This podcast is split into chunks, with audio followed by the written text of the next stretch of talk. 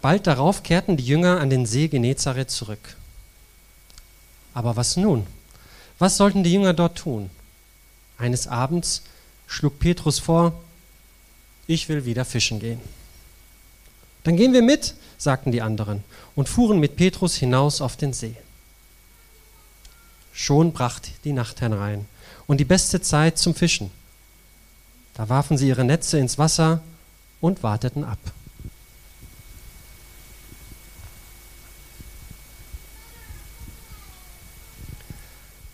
Aber nichts geschah. Kein Fisch schwamm ins Netz. Nicht ein einziger Fisch. Die Jünger warteten Stunde um Stunde, bis der Morgen anbrach. Da zogen sie ihre leeren Netze wieder ins Boot und fuhren enttäuscht zurück. Als sie nicht mehr weit vom Land entfernt waren, sahen sie am Ufer einen Mann. Er schien, als wartete auf sie. Ihr Freunde, rief der Mann ihnen zu, habt ihr nichts zu essen? Nein, nichts, gar nichts, sagten sie traurig und zeigten auf ihr leeres Netz. Versucht es noch einmal, rief der Fremde. Aber werft diesmal das Netz auf der rechten Seite aus. Dann wird es euch gelingen. Die Jünger sahen den Fremden verwundert an. Wusste er nicht, dass am Morgen keine Fische ins Netz gehen? Zögernd nahmen sie das Netz und warfen es aus, wie der Fremde gesagt hatte. Doch plötzlich, was war das? Das Netz füllte sich, es zuckte, es zappelte. Es wimmelte nur so von Fischen. Die Jünger zogen und zerrten und das Netz war zu schwer. Sie konnten es nicht in ihr Boot ziehen. Da ahnten sie auf einmal, wer dort am Ufer stand. Es ist der Herr, sagt Johannes leise zu Petrus. Er setzte, ja, jetzt sah es auch Petrus. Es war wirklich Jesus der Herr. Schnell raffte er seinen Mantel und sprang ins Wasser, um als erster bei Jesus zu sein. Die anderen Jünger folgten im Boot. Am Ufer wartete Jesus schon auf sie. Er hatte ein Feuer angezündet und Brot und Fisch darauf geröstet. Nun bringt die Fische her, die ihr gefangen habt, sagte Jesus zu ihnen. Da zog Petrus das Netz ans Land und zählte die Fische. 153 Fische waren ins Netz gegangen. Und dennoch war das Netz nicht gerissen. Kommt, bat Jesus, setzt euch zum Mahl, es ist alles bereit. Da setzten sich die Jünger zu ihm ans Feuer, und Jesus nahm das Brot und den Fisch und teilte aus an sie alle. Still saßen die da und aßen und schauten auf Jesus, wie er das Brot brach. Niemand fragte, wer bist du? Nun wussten es alle. Petrus aber blickte nachdenklich auf das Feuer. Hatte er nicht vor kurzem auch an einem Feuer gesessen? Damals hatte er Jesus verleugnet. Ob Jesus ihm jemals vergeben konnte, als er damals, was er damals getan hatte? Er wagte nicht danach zu fragen. Da sprach Jesus ihn an, Petrus, hast du mich lieb?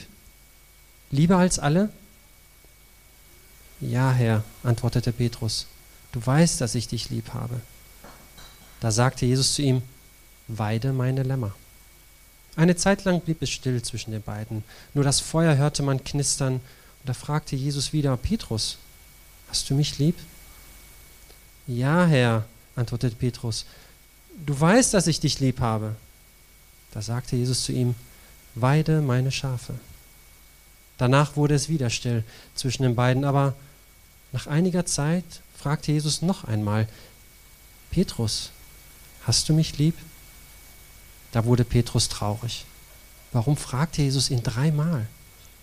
Dachte er etwa daran, dass er ihn dreimal verleugnet hatte? Ach Herr, sagte Petrus leise, du weißt alles. Du weißt auch, dass ich dich lieb habe. Da sprach Jesus noch einmal zu ihm, Weide meine Schafe. Nun verstand Petrus endlich, was Jesus ihm sagte. Ein Hirte sollte er werden, kein Schafhirte, sondern ein Hirte, der Menschen leitete und zu Gott führte. Da spürte Petrus, Jesus hat ihm alles vergeben. Er durfte sein Jünger bleiben und ganz neu anfangen.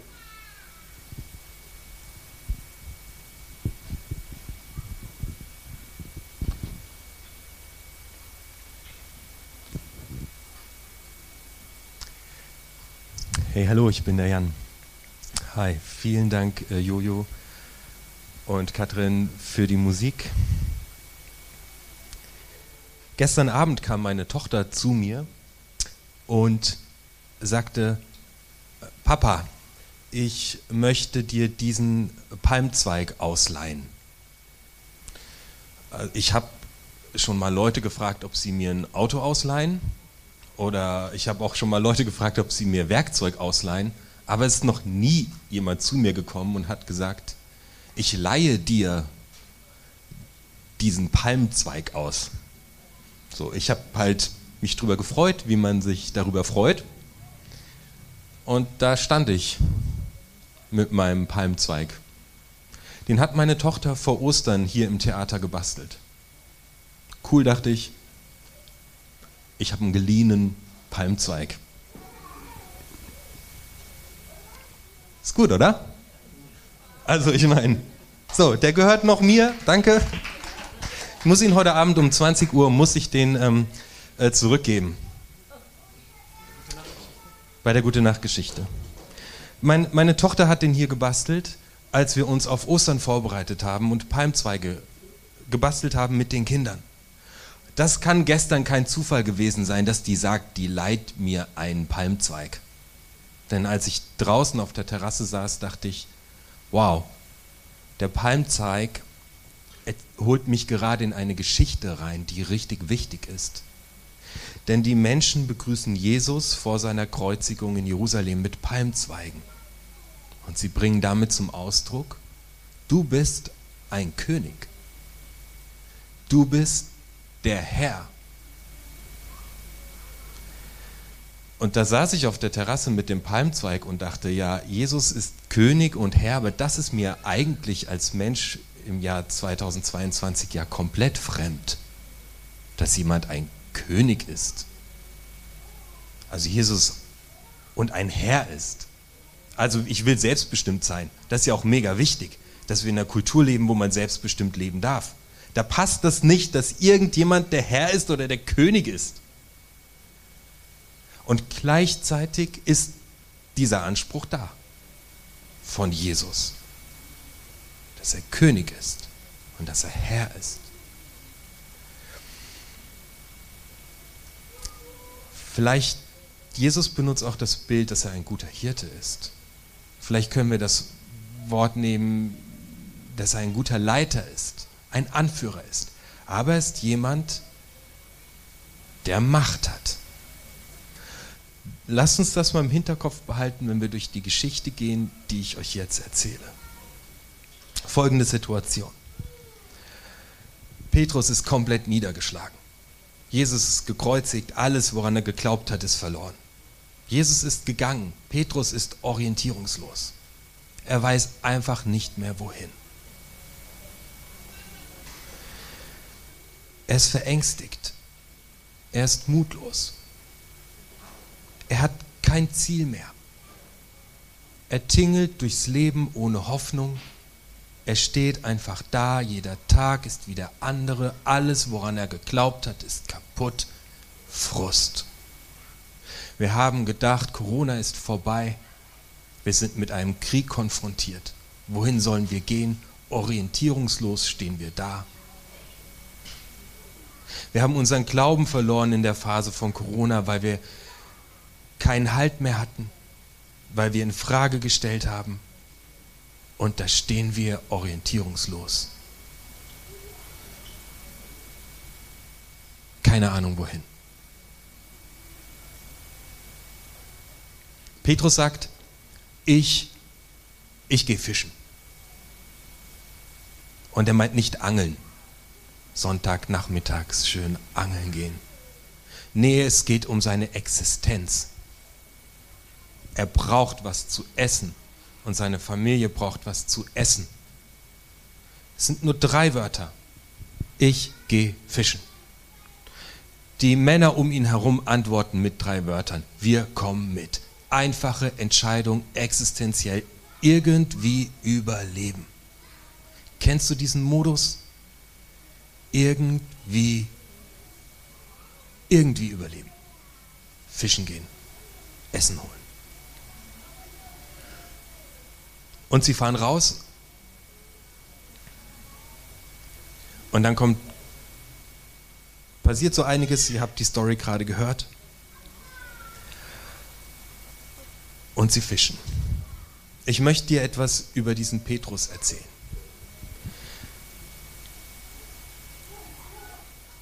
Petrus hat richtig viel mit Jesus erlebt.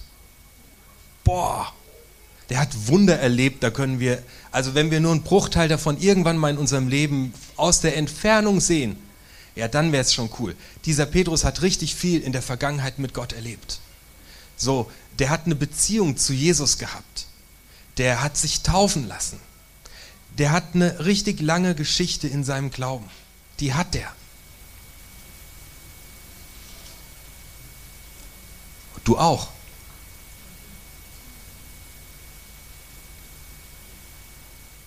Das ist seine Vergangenheit.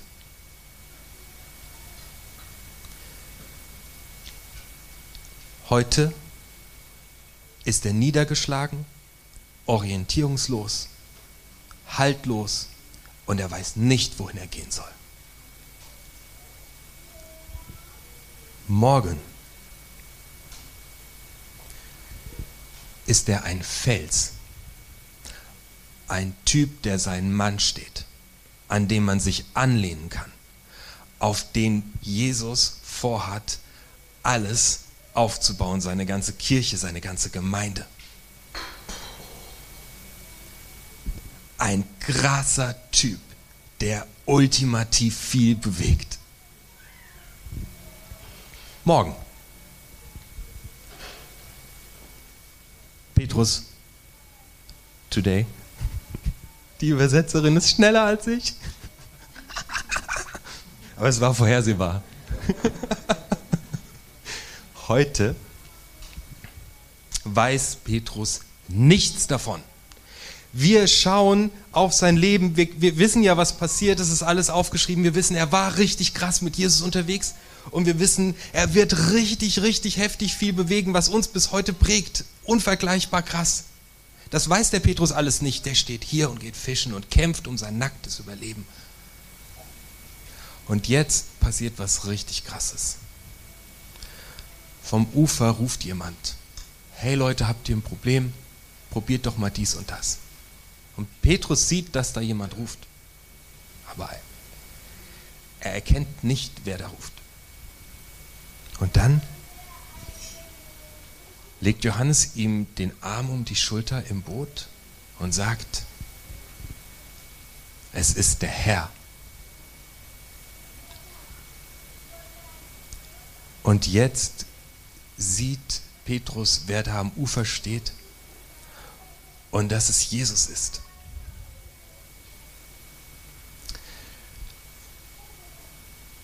Eine Sache ist, wir brauchen Menschen um uns herum, die für uns ein Johannes sind, wenn wir hier stehen orientierungslos. Die sagen, schau mal, Gott ist da. Vielleicht wäre es wichtig, dass du in der nächsten Woche für jemanden ein Johannes bist oder eine Johanna. Für jemanden, der nicht weiß, wo vorne und hinten ist. Vielleicht bist du auch gerade Petrus und sagst, meine Gebete gehen gerade nur bis an die Betondecke. Ich weiß nicht wohin. Das ist total in Ordnung. Ich bin oft Petrus. Das ist eine Entscheidung, die du heute triffst, ist, bist du Petrus oder bist du Johannes? Und es es ist total in Ordnung, eins von beiden zu sein. Also entweder bist du heute Johannes, du stehst hier und sagst, wow, ich habe was mitzugeben. Oder du bist heute Petrus und sagst, ich brauche ganz dringend was. Wisst ihr was, in dieser Sekunde, in diesem Moment, wo ja Johannes dem Petrus den Arm um die Schulter legt, wird Gemeinde geboren. Jesus sagt an einer anderen Stelle, wo zwei oder drei zusammenkommen, da bin ich da. Gemeinde entsteht in dieser Sekunde, wo einer dem anderen den Arm um die Schulter legt und sagt, Du kannst es gerade nicht glauben und du siehst es nicht. Aber ich sage dir, Gott ist da. Das ist Kirche. Da fängt sie an. In dieser Sekunde wird sie geboren. Mach dir Mut, gerade jetzt nach Corona. Ich weiß, dass Menschen sich abgehängt fühlen. Wir sind auch viel weniger Menschen in dieser Kirche als vorher. Sei ein Johannes oder sei ein Petrus. Hol dir Hilfe, wenn du Hilfe brauchst und leg einem anderen den Arm um die Schultern, wenn er oder sie das braucht. So. Damals war Petrus richtig krass mit Jesus unterwegs. Und morgen wird er es auch wieder sein. Und jetzt passiert es, Jesus kommt in sein Heute, in sein Jetzt. Wir hören das so oft in Predigen, zu Jesus kannst du so kommen, wie du bist. Und das ist okay, wie du bist. Und das ist alles cool. Und hier ist genau dieser Moment, wo genau so etwas passiert, dass du und ich genauso wie wir sind, dass wir genauso zu Jesus und zu Gott kommen können, dürfen. Dass Jesus genau in diese orientierungslosen und haltlosen Situationen reinkommt. Nicht, wenn wir so irgendwie gerade perfekt glauben und super fromm unterwegs sind, gestern und nicht als perfekte Leiter. Nee, in diesen Momenten sind die tiefsten Gottesbegegnungen. Und Jesus setzt sich mit diesem Petrus zusammen an den See. Und ich lade dich ein, mach mal die Augen zu. Spür mal in deinen Füßen den Sand zwischen den Zehen. Und da sitzt du und da sitzt Jesus. Und Jesus stellt eine Frage. Liebst du mich?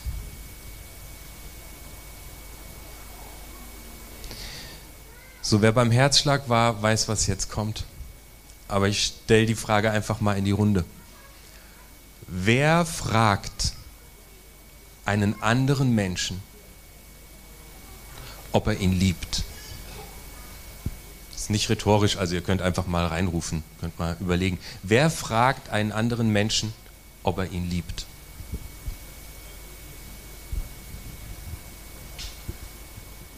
Sehr viele Romantiker hier. Aha. Hat jemand eine Idee?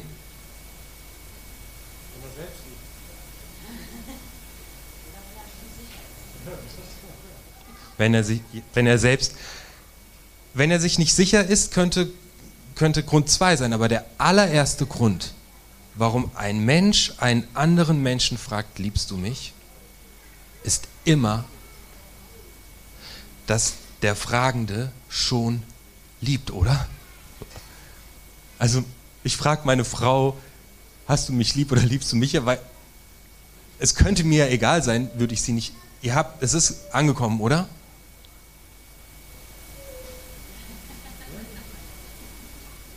Ich finde es zu krass.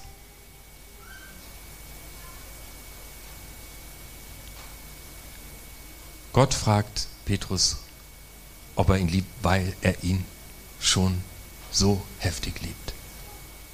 In dieser orientierungslosen Phase. Ich denke, das ist der Moment, in dem aus dem orientierungslosen Petrus, der nicht mehr weiß, wohin er geht, ein Fels wird. Das hat es gebraucht.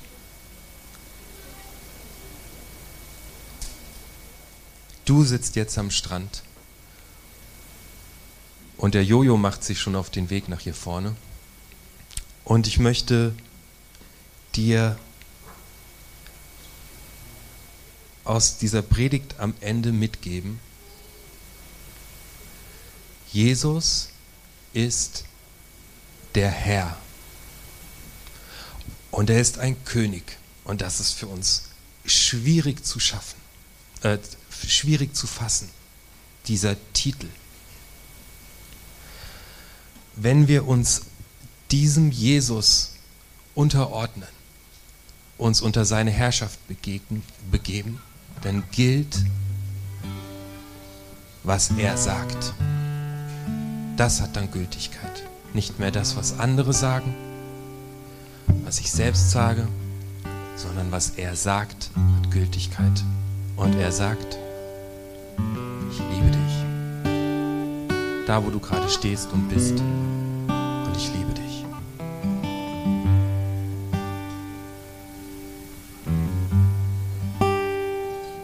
Wir können zu Jesus kommen, so wie wir sind. Aber die Begegnung mit ihm lässt uns verändert zurück. Und Jesus wird mit dir einen Weg gehen, in dem du ein Fels wirst, an den andere sich anlehnen können. Er wird dich immer wieder gebrauchen als ein Johannes, der anderen den Arm um die Schulter legt und sagt, Gott ist da. Er wird dich gebrauchen als ein Petrus, an den man sich anlehnen kann. Sei heute ein Petrus oder ein Johannes. Beides, beides ist Gemeinde.